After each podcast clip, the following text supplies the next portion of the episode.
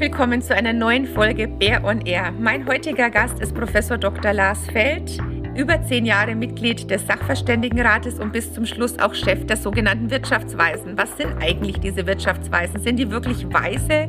Was sind die vier großen Trends, die wir in den nächsten Jahren zu erwarten haben? Und was ist eigentlich mit Fußball in diesem Jahr los? Und über Risiken und Chancen, nicht nur was den Fußball betrifft, möchte ich gleich mit meinem Gast sprechen. Wandern durchs Digital. Der Podcast mit Dorothee Bär. Bär on Air. Wunderbar, ich freue mich sehr, dass ich jetzt heute hier einen ganz besonderen Gast begrüßen darf in meinem Podcast Bär on Air. Professor Dr. Lars Feld. Professor Dr. Lars Feld ist deswegen ganz, ganz spannend, weil er, und jetzt kommt das Allerwichtigste zuerst, weil er Fan vom FC Bayern München ist. Habe ich zumindest gelesen, lieber Herr Feld. Stimmt das denn? Ja, absolut. Ich bin auch Mitglied, wenn auch noch nicht so lange, aber nach dem vorletzten Champions League-Sieg in Wembley bin ich Mitglied geworden. Aber seit ich acht Jahre alt bin, das ist 1974 dieses Stichjahr, ähm, bin ich Fan des FC Bayern. Ja, Wahnsinn. Also jetzt kommt ein kleiner Disclaimer für die Hörerinnen und Hörer. Als ich Herrn Feld eingeladen habe, wusste ich es nicht. Aber als ich mich auf ihn vorbereitet habe, habe ich gedacht, mein Gott, dieses tolle Gespür, das man hat, das habe ich einfach jetzt als Frau so gespürt, dass ich hier einen ganz besonderen Gast habe. Aber das war tatsächlich nicht die Ursprungsidee, weil der Podcast sich mit Digitalisierung beschäftigt. Wir wandern durchs Digital. Wir sind leider nicht auf dem Platz, auf dem Rahmen Straßen, der die Welt bedeutet. Deswegen ist es aber eine ganz positive Nebengeschichte, die natürlich sie nicht minder sympathisch macht. Im Gegenteil. Aber Professor Dr. Feld ist uns allen bekannt, auch als Vorsitzender des Sachverständigenrates. Und er ist ähm, Leiter des Walter-Eugen-Instituts und ist natürlich auch als Professor, auch im Bereich der Volkswirtschaftslehre, sehr, sehr bekannt in Deutschland. Ja, lieber Herr Feld, sehr schön. Ich habe mich riesig auf Sie gefreut. Und ich fange mal mit einem Zitat von Ihnen an. Sie haben gesagt, ich glaube nicht, dass wir Wissenschaftler in jedem Fall genau sagen können, was politisch die richtige Entscheidung ist. Dann muss ich doch mal fragen, Wofür brauchen wir dann die Wissenschaftlerinnen und Wissenschaftler, auf deren Ratschläge wir jetzt mindestens schon ein Jahr ganz prominent hören, lieber Herr Feld? Also äh, Wissenschaft ist ja eine äh, Disziplin, bei der man äh, inhaltlich die Zusammenhänge klären kann, in der man dann auch sagen kann, was passiert, wenn man ganz bestimmte Dinge tut. Am Ende sind aber politisch immer die Zielkonflikte zu klären. Und die können wir in der Wissenschaft nicht abschließend bestimmen. Ich nehme das mal aus meinem Bereich. Das ist natürlich in anderen Bereichen wie der Virologie und Epidemiologie, wie sie im Moment intensiv diskutiert werden, sicher auch nochmal anders gelagert. Aber wenn wir über Steuerpolitik diskutieren und die Frage ansteht, soll man den Einkommensteuerspitzensatz anheben, dann kann ich sagen, das hat folgende Auswirkungen. Hier sind die Studien, die wir geschätzt haben ähm, welche Auswirkungen das hat für Deutschland. Man muss immer in Deutschland mitbedenken, dass die Einkommensteuer auch den Mittelstand trifft, die Personengesellschaften, die Einzelunternehmer, dass das dann auch andere Wachstumswirkungen hat als in anderen Ländern und man deswegen nicht einfach Ergebnisse aus dem Ausland übertragen kann. Aber am Schluss steht da natürlich auch eine Verteilungsfrage. Und die Verteilungsfrage kann ich nicht letztgültig klären als Wissenschaftler. Das ist eine normative Fragestellung, die in der Politik zu klären ist die dann eben auch nach den unterschiedlichen Interessen, die dort eine Rolle spielen, getroffen werden muss. Und ähm, ich mache das oder versuche es zumindest immer deutlich zu machen. Ich komme dann durchaus auch zu einem Schluss. Also ich würde jetzt sagen, den Einkommensteuerspitzensatz würde ich nicht anheben, wegen äh, der äh, ungünstigen Wachstumseffekte, die ich befürchten würde. Ähm, und äh, das hören dann nicht alle gerne, wenn ich das sage, aber ich habe vorher klar gemacht, das ist meine Position als Wissenschaftler und das ist die normative Entscheidung, die ich abwägend aus den unterschiedlichen ähm, Gesichtspunkten treffe und dann äh, wird die Politik das aus ihrer Sicht und ihren Verteilungsfragen nochmal genauer zu bestimmen haben. Wenn Sie jetzt von einem Kind gefragt werden würden, du lieber Herr Feld, was macht denn so ein Wirtschaftsweiser eigentlich? Also was ist denn das? Also ich bin natürlich auch, als ich vor ähm, ein bisschen mehr als zehn Jahren in den Sachverständigenrat kam, gefragt worden, wie kann man denn so jung weiser werden? Da muss man doch schon eigentlich eher ein alter Mann sein. Ähm, wir haben ja diese Vorstellung, die Weisen aus dem Morgenland, das ist so äh, das, was uns ähm, aus der Bibel ähm, übertragen worden ist im, im Religionsunterricht, aber auch ganz einfach, weil wir das regelmäßig am Dreikönigstag feststellen. Äh, das Problem ist erstens, dass man diese Verkürzung auf Wirtschaftsweise hat. Das hat mit dem sperrigen Namen der Institution zu tun. Sachverständigenrat zur Begutachtung der gesamtwirtschaftlichen Entwicklung. Das ist den meisten Leuten schon viel zu lang und in Twitter-Zeiten sowieso. Aber wenn ich das einem Kind erklären sollte, nach dieser langen Vorrede, würde ich sagen, die Wirtschaftsweisen schauen sich die wirtschaftliche Situation in Deutschland an, wie es den Menschen geht, ob sie Arbeit haben, ob sie genug Geld verdienen, um sich ähm, Nahrungsmittel und anderes zu kaufen, äh, was ihnen wichtig ist und äh, schauen sich auch an, wie sich das weiterentwickelt in der Zukunft und welche Gefahren drohen für diese Lebenssituation der Menschen in Deutschland. Ich glaube, das ist das Entscheidende dabei, auch wenn man makroökonomisch rangeht und dann über Wirtschaftswachstum, Arbeitslosigkeit und ähnliches redet. Am Ende kommt es wirklich auf die Menschen an. Und es geht darum, dass es den Menschen in diesem Land gut geht. Sie haben es ja gerade schon selber gesagt, das erste Mal berufen, sehr jung auch noch vor über zehn Jahren. Vielleicht können Sie auch uns mal in diesen zehn Jahren mitnehmen, weil mich natürlich ganz besonders die digitale Entwicklung auch interessiert. Was für einen Stellenwert hatte Digitalisierung grundsätzlich, als Sie begonnen haben? Und welchen Stellenwert hatte es jetzt im Jahr 2021 und wie wurden da beispielsweise auch noch zusätzlich solche digitalen Parameter oder eben Schätzungen dann auch mit einbezogen? Wie hat sich da Ihre Arbeit einfach verändert? Ja, massiv. Also schon in diesen zehn Jahren massiv. Aber ähm, ich bin ja zur Digitalisierung im Sinne der Arbeit am Computer gekommen, als Windows noch gar nicht erfunden war, als wir noch mit äh, DOS gearbeitet haben und äh, ja, die Computerleistung weit hinter dem zurück war, was wir heute haben. Also die Videotelefonie, die wir jetzt beispielsweise in dieser Krise zeigen können, an die war damals nicht zu denken. Ich habe angefangen als Hilfskraft an einem Lehrstuhl 1991. Äh, das war eine ganz andere Situation. Und auch in den zehn Jahren im Sachverständigenrat muss man klar sagen, dass sich einerseits äh, die Arbeitsweise dahingehend geändert hat, dass wir heute äh, viel mehr äh, mit Digitalisierung arbeiten, dass die Prozesse stärker digitalisiert sind. Das wird ja häufig in der Diskussion um Digitalisierung vergessen, wie wichtig die Veränderung, sozusagen die Reform der Prozesse ist. Wir haben natürlich viel mehr Möglichkeiten gewonnen. Mein erstes Jahresgutachten 2011 enthielt, wie das typisch war im Sachverständigenrat, einen langen tabellarischen Anhang. Da waren dann die Daten aufgelistet, die eine Rolle spielten in dem Jahresgutachten und auch diejenigen, die man sowieso Jahr für Jahr immer mit sich geschleppt hatte. Was wir äh, relativ kurz danach geändert haben, wir haben den tabellarischen Anhang rausgenommen. Wir haben ähm, das Gutachten auf der Homepage äh, so verlinkt, dass man auf die Daten zurückgreifen kann. Heute ist das so, dass Sie alle Abbildungen, die im Jahresgutachten, das ja immerhin 400 Seiten hat, ähm, auf der Homepage anklicken können und die dahinterliegenden Daten bekommen, also sofort in Echtzeit zur Verfügung haben. Das Ganze ist dann auch nochmal verbessert worden im Sinne interaktiver Grafiken. Das heißt, man kann wirklich intensiv mit all diesen Materialien arbeiten und sozusagen von uns, äh, vom Sachverständigenrat, ein Dienst an ähm, die Öffentlichkeit, die den Sachverständigenrat wahrnimmt und ja mit uns in gewisser Weise in Dialog treten möchte. Das war in äh, in einer anderen Hinsicht auch ein, ein Pilotprojekt, weil das Statistische Bundesamt das selber äh, noch nicht gemacht hatte, mit interaktiven Grafiken zu arbeiten. Wir sind ja dort angesiedelt beim Statistischen Bundesamt und wir sind sozusagen vorgeprescht und äh, das hat dann auch immer weiter um sich gegriffen in der Diskussion im Amt. Ähm, das Amt muss vielleicht noch ein bisschen stärker als wir. Äh, der ähm, Präsident des Statistischen Bundesamtes ist ja auch Bundeswahlleiter und daher sind die Sicherheitsfragen, die hier zu klären sind, sicher noch mal gravierender als für den Sachverständigenrat, aber gleichwohl, das hat wesentliche Impulse geliefert. Also von diesem ganz klaren Beginn, dass das Internet sozusagen erfunden worden ist, für die Wissenschaft zugänglich wurde. Ende der 80er, Anfang der 90er Jahre bis heute habe ich eine enorme Entwicklung in meiner eigenen Arbeit, in meiner eigenen Tätigkeit miterlebt und die auch im Sachverständigenrat gesehen. Mal abgesehen davon, dass wir natürlich auch analytisch auf Digitalisierung und ihre Auswirkungen schauen. Spannend ist, dass Sie jetzt erwähnt haben, diese Reform der Prozesse. Das erleben wir natürlich auch intern, auch innerhalb der eigenen Verwaltung, innerhalb der Bundesregierung. Und Sie sind natürlich ähm, auch für die Politik mit tätig, dass dann Entscheidungen getroffen werden, aber gleichzeitig schauen Sie sich ja sehr stark die Wirtschaft an. Und da würde mich auch mal so Ihr Blick auf beides interessieren. Als ich im Bundestag angefangen habe, vor fast 19 Jahren, war es so, wenn man was zur Digitalisierung machen wollte, musste man in den Unterausschuss für neue Medien gehen, weil es überhaupt keine andere Möglichkeit irgendwo was Digitales zu machen.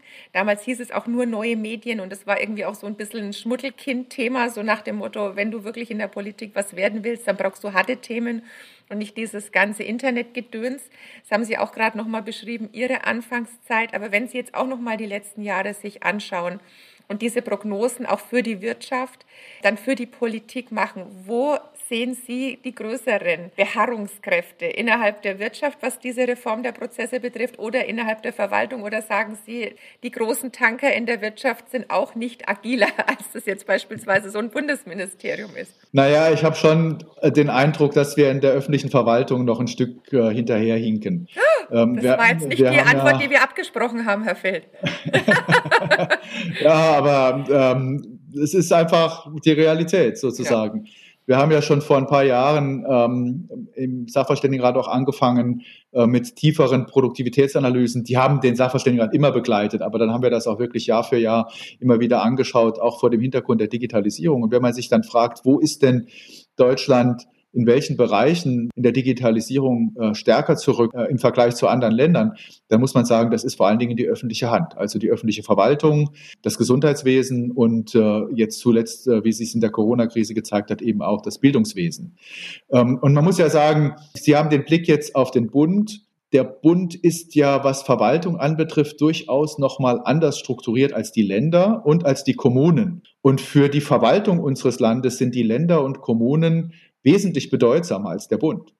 Deswegen wundert es mich nicht, dass sie auf Bundesebene immer wieder auch Strukturen finden, die viel zeitgemäßer sind, als wir sie beispielsweise bei einer Kommunalverwaltung vorfinden. Und äh, das äh, ist sicher der größte Änderungsbedarf im Bereich äh, der öffentlichen Verwaltung. Jetzt, eigentlich hätten wir uns das gewünscht noch vor der Corona-Krise, wenn ich ehrlich bin. Wir haben das ja auch schon vor einigen Jahren aufgeschrieben. Ähm, aber äh, Corona zeigt natürlich, dass wir jetzt dringenden Handlungsbedarf haben und hier unbedingt etwas tun müssen.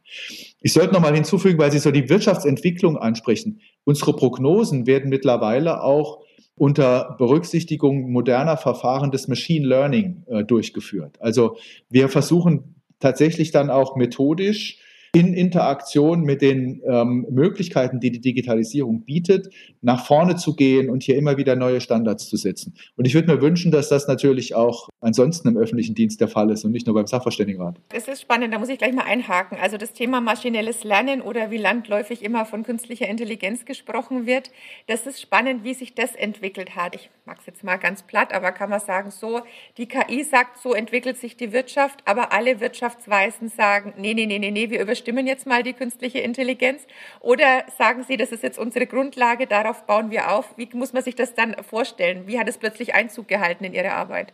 Das ist eher Letzteres. Also das ist ähm, eine Methode, auf der wir dann aufbauen. Genauso wie wir große gesamtwirtschaftliche Modelle haben, auf denen wir aufbauen, die also so einen Startpunkt darstellen, mit dem wir arbeiten, bis man das dann nachher an alle Verästelungen der Beschreibung der deutschen Wirtschaft durchgerechnet hat, wird man natürlich dann auch nochmal weitere Schritte vollführen führen müssen. Also wir haben ja da die sogenannten volkswirtschaftlichen Gesamtrechnungen, da sind dann alle Wirtschaftszweige mit drin, da ist dann auch alles mit berücksichtigt, was es so an Wertschöpfung gibt und wir rechnen das tatsächlich auch in der Prognose durch bis auf die unteren Einheiten ähm, der äh, Wirtschaftsstruktur. Ähm, und äh, so differenziert können das Methoden des Machine Learning noch nicht prognostisch erfassen. Aber äh, als Grundlage für sozusagen die gesamtwirtschaftliche Entwicklung, die makroökonomischen Daten, äh, bieten sich äh, die Algorithmen des Machine Learning sehr wohl an. Und sie helfen dann auch, andere Indikatoren mit reinzunehmen. Ja, das, was wir heute als Echtzeitindikatoren bezeichnen. Äh, wenn wir wissen wollen, wie sich in diesem Winter angesichts des Lockdown ähm, die Wirtschaftsaktivität entwickelt, dann schauen wir beispielsweise neuerdings auf den Mautindex und versuchen die Lastwagenbewegungen mit reinzunehmen und ähnliches. Also auch andere Indikatoren der Mobilität spielen hier eine Rolle, damit wir eine gewisse Ahnung in Echtzeit haben, was passiert äh, in Deutschland. Was ich ja auch mit dem Podcast erreichen möchte, ist, dass Digitalisierung insgesamt etwas begreiflicher gemacht wird. Das heißt, auch unterschiedliche Akteurinnen und Akteure, die an ihren unterschiedlichen beruflichen Bereichen vielleicht auch helfen können, zu übersetzen. Und da stellt sich für mich die Frage, ich finde so Sachverständigenrat, Sie haben den langen Titel ausgesprochen, Wirtschaftsweise, das klingt ja jetzt nicht so wahnsinnig, wie man flapsig sagen würde, nah bei die Leid.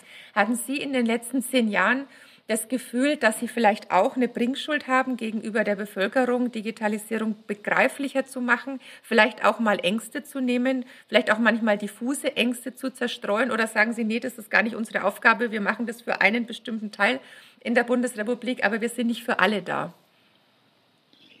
Also grundsätzlich ist es so, dass ähm, wenn man in die Wirtschaftspolitik geht, also dort wirtschaftspolitische Beratung macht, ähm, dann kann man zurückgreifen auf das, was ähm, unsere Vorgänger gemacht haben. Und die haben sehr deutlich formuliert, dass wir Ökonominnen und Ökonomen eine Bringschuld gegenüber äh, der Gesellschaft, gegenüber unserem Land haben.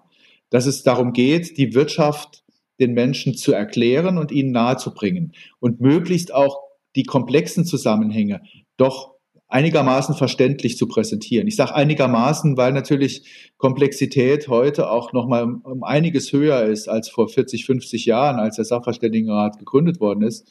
Sein erstes Jahresgutachten stammt ja aus dem Jahr 1964.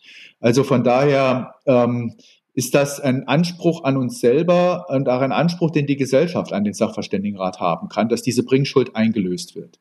Das Thema Digitalisierung ist deswegen etwas Besonderes, weil wir ja die wirtschaftlichen Aspekte betonen, äh, die die Digitalisierung hat. Die technischen Aspekte, äh, die sind für uns selber ja etwas, was wir immer wieder lernen müssen. Äh, und zwar dann lernen müssen von unseren Kolleginnen und Kollegen aus den anderen Disziplinen, also beispielsweise der Informatik, aber nicht nur dort. Ähm, und da sind wir dann manchmal auch an einer Grenze, an die wir stoßen, ähm, so dass wir Prozesse der Digitalisierung, wenn es um Details geht, eben nicht in der Lage sind, äh, den Menschen zu erklären, weil das einfach unsere Kompetenzen überschreitet. Wir, ähm, die Ökonominnen und Ökonomen, die im Sachverständigenrat sind, sind geschult darin, die gesamtwirtschaftlichen Zusammenhänge zu erkennen und auch solche, die in der, im Innovationsbereich, also sich fragen, was bewirkt denn Innovation wirtschaftlich die dort unterwegs sind, äh, kennen Digitalisierung dann trotzdem nur unter diesem Teilaspekt. Also man muss schon auch klar sagen, da ist äh, immer wieder Interdisziplinarität gefragt und dann auch die Notwendigkeit, gegebenenfalls mit den Kolleginnen und Kollegen aus den anderen Bereichen zusammenzuarbeiten, um mehr zu erklären. Wenn ich jetzt Journalistin wäre und wenn Sie Politiker wären, dann würde ich sagen, Sie versuchen für die Gesamtgesellschaft Digitalisierung auch unter anderem positiv darzustellen, auch mal positive Entwicklungen zu antizipieren, was es mit Wachstum, was es mit Wohlstand auf sich hat. Und gleichzeitig leben wir in einem Land, wo die Mehrheit der Bevölkerung zumindest vor Corona noch große Vorbehalte und große Ängste auch hatte vor allem Neuen, was da kommt. Dann würde ich Sie jetzt fragen, haben Sie versagt mit Ihrer Arbeit? Und das weiß ich nicht, ob wir versagt haben. Ich bin da immer ähm, vorsichtig. Es ist schon schwer, solche Ängste zu bewältigen. Ähm, was wir jedenfalls ansprechen können im Hinblick auf diese Ängste, ist eine Sorge, die sich im Grunde immer bei technischem Fortschritt stellt, die wir ja schon aus dem 19. Jahrhundert, aus der industriellen Revolution und dem Aufstand der Weber äh, bei Hauptmann kennen, dass dann, wenn Neuerungen auftreten, manche Sorge haben, zu den Verlierern zu gehören. Und was wir vor allen Dingen in den vergangenen Jahren betont haben, von Seiten des Sachverständigenrates, da waren wir aber nicht die Einzigen, die Bundesagentur für Arbeit und ihre Forscher im IAB haben das genauso gemacht und auch äh, einzelne Forscher, die zu dem Thema arbeiten, haben das gemacht. Wir haben äh, sehr dezidiert dargelegt, dass wir von äh, Seiten der Digitalisierung als einem nächsten Schritt der Automatisierung der Wirtschaftsprozesse und des Produzierens nicht erwarten dürfen, dass Massenarbeitslosigkeit auftritt. Da ist ja immer so die Behauptung, die künstliche Intelligenz macht die menschliche Arbeitskraft völlig unnötig, führt dann zu entsprechenden Entlassungen, führt dazu, dass die Menschen keine Arbeit mehr haben. Das wird manchmal dann schon auch von intellektuellen Philosophen und anderen auch in der Öffentlichkeit so diskutiert und vertreten. Ich erinnere da immer an Richard David Brecht, der diese These ja intensiv vertreten hat. Und da haben wir Ökonomen schon kräftig dagegen gehalten. Wir können einerseits zeigen, dass gerade Deutschland, auch im Unterschied zu anderen Ländern, per Saldo im Zuge dieser Automatisierung, Robotisierung der Vergangenheit und dem, was wir schon an Digitalisierung erlebt haben bis heute, äh, der Gesamtschau einen positiven Beschäftigungseffekt hat es, also mehr Beschäftigung geschaffen worden dadurch. Natürlich bedeutet das durchaus, dass wir in manchen Branchen, die dann vielleicht auch regional besonders konzentriert sind, durch einen solchen Strukturwandel Probleme bekommen. Aber das heißt nicht, dass es dann nicht gelingen kann, äh, die Menschen aus diesen älteren Strukturen wieder in neue Strukturen zu überführen. Das haben wir in anderen Bereichen auch. Denken Sie an die Stahlindustrie oder ähnliches. Da gibt es auch immer wieder Probleme. Oder wir diskutieren das ja jetzt auch jenseits der Digitalisierung beim Thema Klimaschutz, wenn es um die äh, Frage geht, welche Antriebe der Zukunft wird denn unsere Automobilindustrie produzieren. Da gibt es immer die Sorge, dass Arbeitsplätze verloren gehen. Äh, und die Angst, die können wir Ökonomen schon nehmen. Ähm, und bin dann trotzdem mir bewusst, dass es schwerfällt, weil wenn Menschen so eine große Sorge haben, Da muss man das sehr ernst nehmen und sie immer wieder daran erinnern, dass das alles auch Chancen bietet. Ja, Sie haben ja gerade auch schon die Weber angesprochen. Wir sind gerade auch schon beim Thema historische Vergleiche und diese Wucht des digitalen Umbruchs, der sich ja immer wesentlich schneller vollzieht, weckt natürlich genau auch diese Ängste. Und es gibt ja diesen schönen oder nicht schönen, wie auch immer, schumpeterschen Begriff der schöpferischen Zerstörung. Das klingt natürlich auch nicht erstmal nach einem Trostspender, wobei ja auch ganz oft wieder etwas Neues entstehen kann, wenn etwas Altes nicht mehr da ist. Gibt es dann vielleicht doch auch in diesem Begriff trotzdem so etwas wie ein bisschen Trost? Ja, ich kann den Versuch mal machen. Fangen wir mal zunächst an mit der Frage, ob sich solche Prozesse überhaupt aufhalten lassen. Im Grunde nicht. Also wenn wir solche massiven technischen Veränderungen haben, dann werden sie sich irgendwann äh, auch durchsetzen in der Wirtschaft.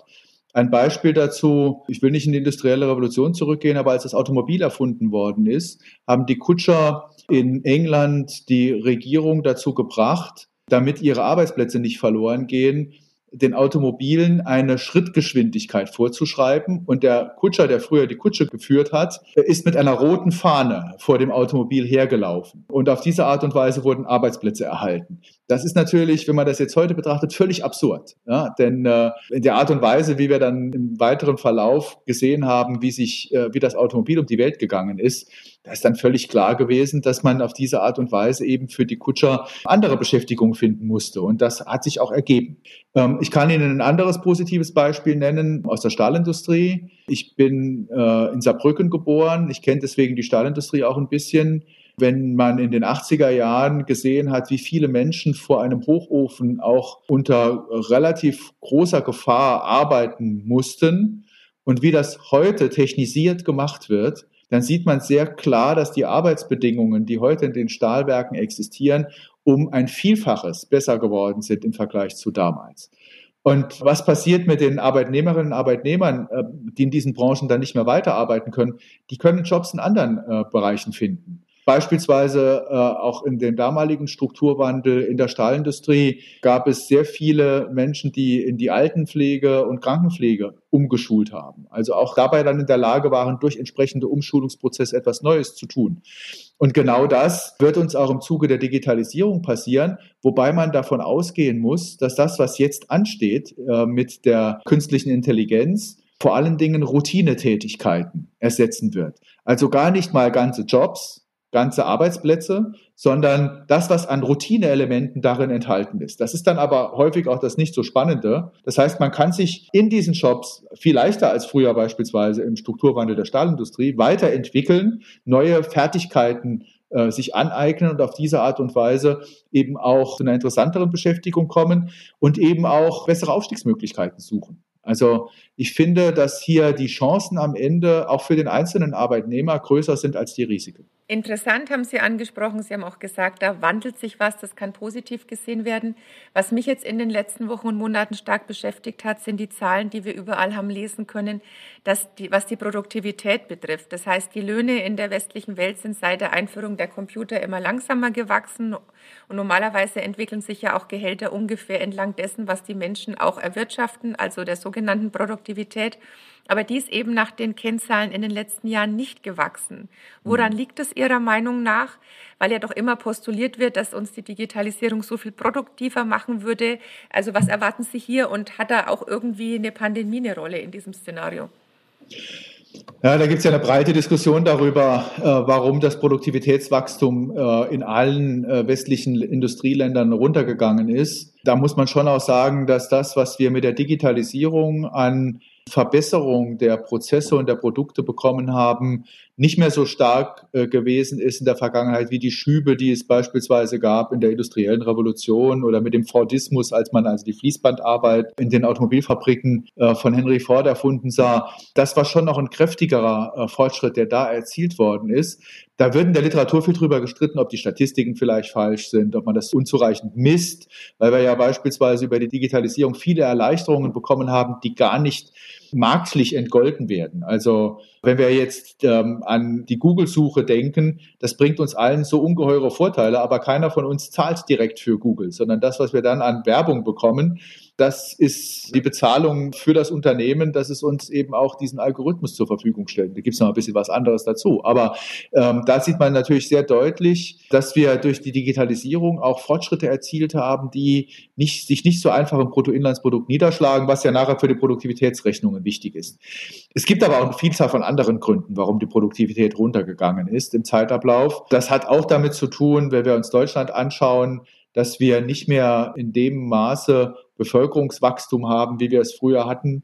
Denken Sie an die geburtenstarken Jahrgänge, die irgendwann mal auf den Arbeitsmarkt kamen. Das hat sich dann abgeschwächt mit den geburtenschwachen Jahrgängen, trotz aller Migration, die ins Land gekommen ist. Das sind alles Dinge, die hier eine Rolle spielen, auch für die Produktivitätsentwicklung. Was wir dann irgendwann einmal mit einem gewissen Abstand wohl feststellen, das sind dann die wirklichen Auswirkungen der Digitalisierung. In unserer Wirtschaftsstruktur mit einer so großen Bedeutung der Industrie hat die künstliche Intelligenz nochmal ganz andere Möglichkeiten, die Produktionsstrukturen in der Industrie zu verbessern und damit eben auch direkte Produktivitätseffekte zu erzielen. Sie haben gerade so schön gesagt, vielleicht sind die Statistiken falsch, wird manchmal gesagt. Ich hatte in meinem letzten Podcast die Statistikerin Katharina Schüller, die würde wahrscheinlich sagen, nicht die Statistik ist falsch, sondern wahrscheinlich wird sie falsch gelesen oder falsch interpretiert an dieser Stelle. Ja, alles wahnsinnig spannend, Herr Feld. Vor allem auch natürlich mal zu schauen, historisch einzuordnen oder auch äh, den Weg der letzten zehn Jahre nochmal zu beschreiten. Aber noch spannender ist für uns Menschen ja auch immer die Zukunft. Wie geht's also weiter? Das heißt, wir haben mit einem Blick zurück begonnen begonnen.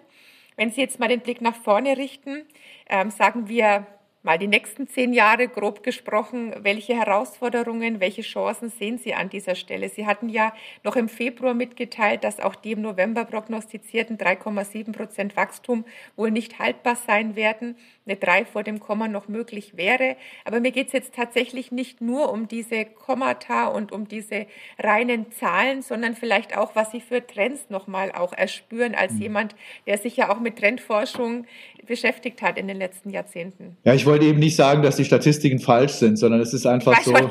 Äh, ja, Bruttoinlandsprodukt heißt immer, da werden Güter und Dienstleistungen erfasst, die auf äh, den Märkten mit Marktpreisen versehen sind. Und manche Dinge, die halt nicht bepreist sind unmittelbar, obwohl es eine Dienstleistung darstellt, können damit halt eben nicht erfasst werden.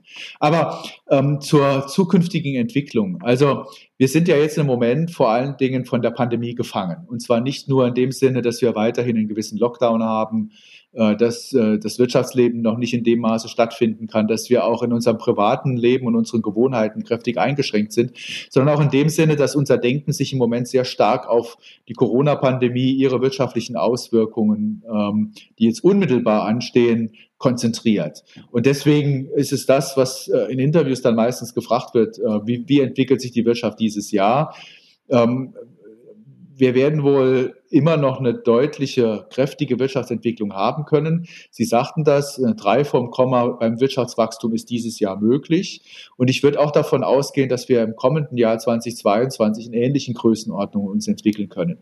Aber das ist sozusagen die konjunkturelle Entwicklung. Das ist das, was sich immer wieder äh, als Schwankung über den, das langfristige Wirtschaftswachstum ergibt. Ja, als tatsächliche Entwicklung, je nachdem, welche Krise uns trifft. Wir reden da immer von wirtschaftlichen Schocks als Ökonominnen und Ökonomen, äh, die dann auf uns hereinprasseln, ob das jetzt eine Finanzkrise ist oder eine Schuldenkrise oder jetzt in diesem Fall eben die Pandemie. Alles das sind Dinge, die die Bewegung über die Zeit verursachen. Aber das, was uns äh, längerfristig den Wohlstand beschert, und beeinflusst, das sind eben diese langfristigen Trends, die Sie angesprochen haben.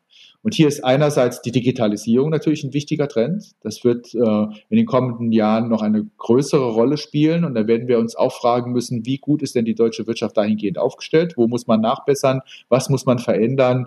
Wie können wir die Rahmenbedingungen so setzen, dass wir hier eine stärkere Entwicklung bekommen?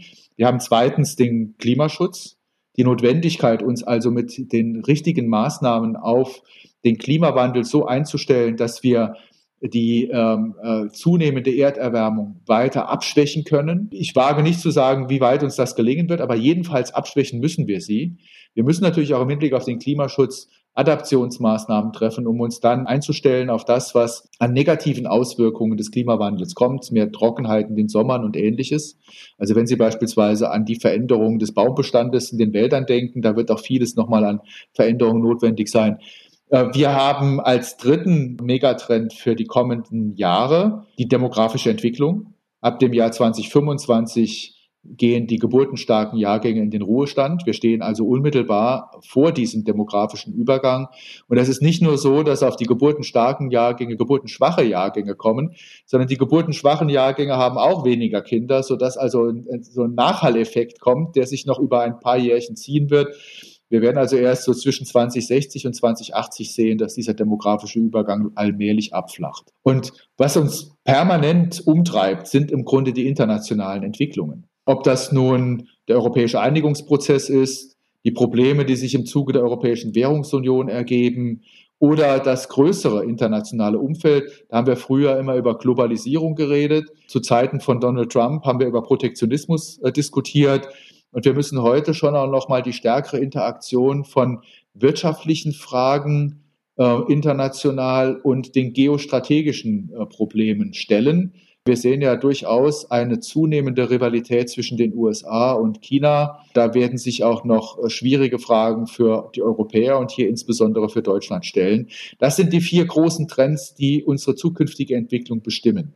Und vor dem Hintergrund ist davon auszugehen, erstens, dass wir auch hinsichtlich der Erkenntnis dessen, ähm, was hier mögliche Risikoszenarien sind und was die Chancen in dieser Entwicklung sind, in Deutschland relativ weit sind. Vielleicht auch noch ein bisschen weiter, als es manche unserer europäischen Partner sind die noch viel mehr auf die Bewältigung von akuten Problemen, etwa durch die Corona-Pandemie oder so, sogar noch im Nachklang zur Euro-Schuldenkrise befasst sind, wenn wir an Italien beispielsweise denken, und sich dann trotzdem auf diese langfristigen Herausforderungen einstellen müssen, während wir schon in den letzten zehn Jahren intensiv darüber diskutiert haben und auch viele Weichenstellungen im Hinblick auf diese Megatrends getroffen haben.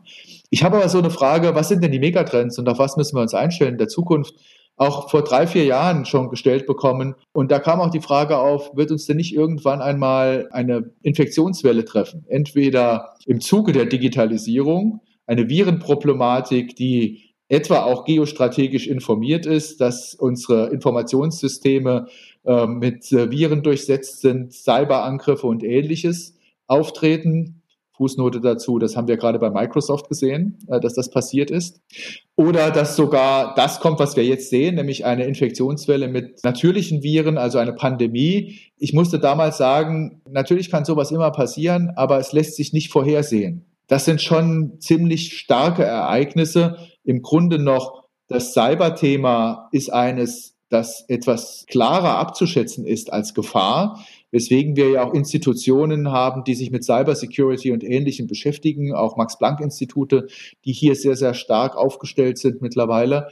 Ähm, während äh, das äh, Thema Pandemie uns sozusagen aus heiterem Himmel getroffen hat. Das ist kein Wunder, solche Dinge treten nicht so regelmäßig auf. Die letzte Pandemie, die wir erlebt haben, war vor 100 Jahren die spanische Grippe. Und wenn das in 100 Jahren wieder passieren sollte ähm, oder in einem ähnlichen Zeitraum, dann passiert es eben auch aus heiterem Himmel äh, und wir werden äh, Mühe haben, äh, gut vorbereitet in so ein Problem hineinzugehen. Und abschließend, lieber Herr Professor Feld, mit der Bitte auch um eine kurze Beantwortung. Sie haben ja gerade Risiken und Chancen betont. Ich möchte natürlich mit den Chancen enden und gebe Ihnen jetzt die Chance zu sagen, 2021 ist Bundestagswahl und Sie haben in einer idealen Welt die Möglichkeit, ideale Digitalpolitik zu beschreiben und zu sagen, wie Sie sich auch Digitalisierung in der nächsten Bundesregierung aufgestellt sehen wollten. Das heißt, eigenes Digitalministerium, ja oder nein, oder eben andere Ministerien vielleicht dann wichtiger machen, aufbauen. Wie würde Ihre idealtypische Bundesregierung 2021 bis 2025 ausschauen, wenn Sie alleine bestimmen dürften? Das ist eine schwierige Frage. Einerseits, weil ich mich meistens zurückhalte und nicht gerne als alleiniger Bestimmer auftrete. Und andererseits, weil ich das Ganze immer auch stark demokratietheoretisch fundiert sehe und deswegen jetzt keine besonderen Wünsche habe, wie die Bundesregierung aufgestellt sein sollte, sondern mich frage, was ist die richtige Politik der kommenden Jahre und wie muss man die erreichen und habe dann die Hoffnung, dass die neue Bundesregierung, die ähm, ab Herbst im Amt sein wird, sich eben diesen Herausforderungen stellt. Beim Thema Digitalministerium oder diesen, dieser Art von speziellen Ministerien bin ich immer etwas zurückhaltend. Mir ist bewusst, dass einerseits Ressortzuständigkeiten bei einer solchen Querschnittsaufgabe hinderlich sind. Mir ist aber auch bewusst, dass ja die Behinderungen der Digitalisierung nicht einfach daherkommen. Äh, was ich mir wünschen würde, wäre insgesamt nicht nur auf Digitalisierung bezogen, sondern auf Innovationsprozesse allgemein bezogen, dass wir etwas klarer und stärker hinterfragen, wo die Hemmnisse für Innovation in Deutschland herkommen und wie wir diese beheben können. Das zahlt sehr wohl auch auf die Digitalisierung ein. Wir stellen ja fest, dass bei großen Infrastrukturprojekten jeder Art enorme Hemmnisse da sind. Die sind oftmals in Ängsten der Bevölkerung begründet, aber sie liegen oftmals einfach im Dschungel und Dickicht der unterschiedlichen Regulierungen, die uns an dieser Stelle hemmen. Und ich würde mir wünschen, dass man äh, die Querschnittsaufgabe erkennend in der nächsten Bundesregierung eine Bestandsaufnahme macht, was sind innovationshemmende Regulierungen und Prozesse in unserem Land, das auch sicher in der Vertikalen, also von mit Bund, Ländern und Gemeinden äh, genauer anschaut und äh, dann das beseitigt, was nicht notwendig ist, um das eigentliche Regulierungsinteresse zu verfolgen. Ich glaube schon, dass wir da viele überkommene Regulierungen haben, die man durchaus auch einfach streichen könnte. Normalerweise muss man sagen, perfektes Schlusswort. Trotzdem, aller, aller, allerletzte Frage. Wer gewinnt heuer die Champions League? Der FC Bayern. Das ist doch klar. Sehr gut. Also besser könnte man, finde ich, diesen Podcast nicht beenden. Lieber Herr Professor Feld, ich danke Ihnen ganz, ganz herzlich für dieses Gespräch. Vielen Dank, Frau Beer. Das hat Spaß gemacht. Dankeschön. Wandern durchs Digital. Bär on Air.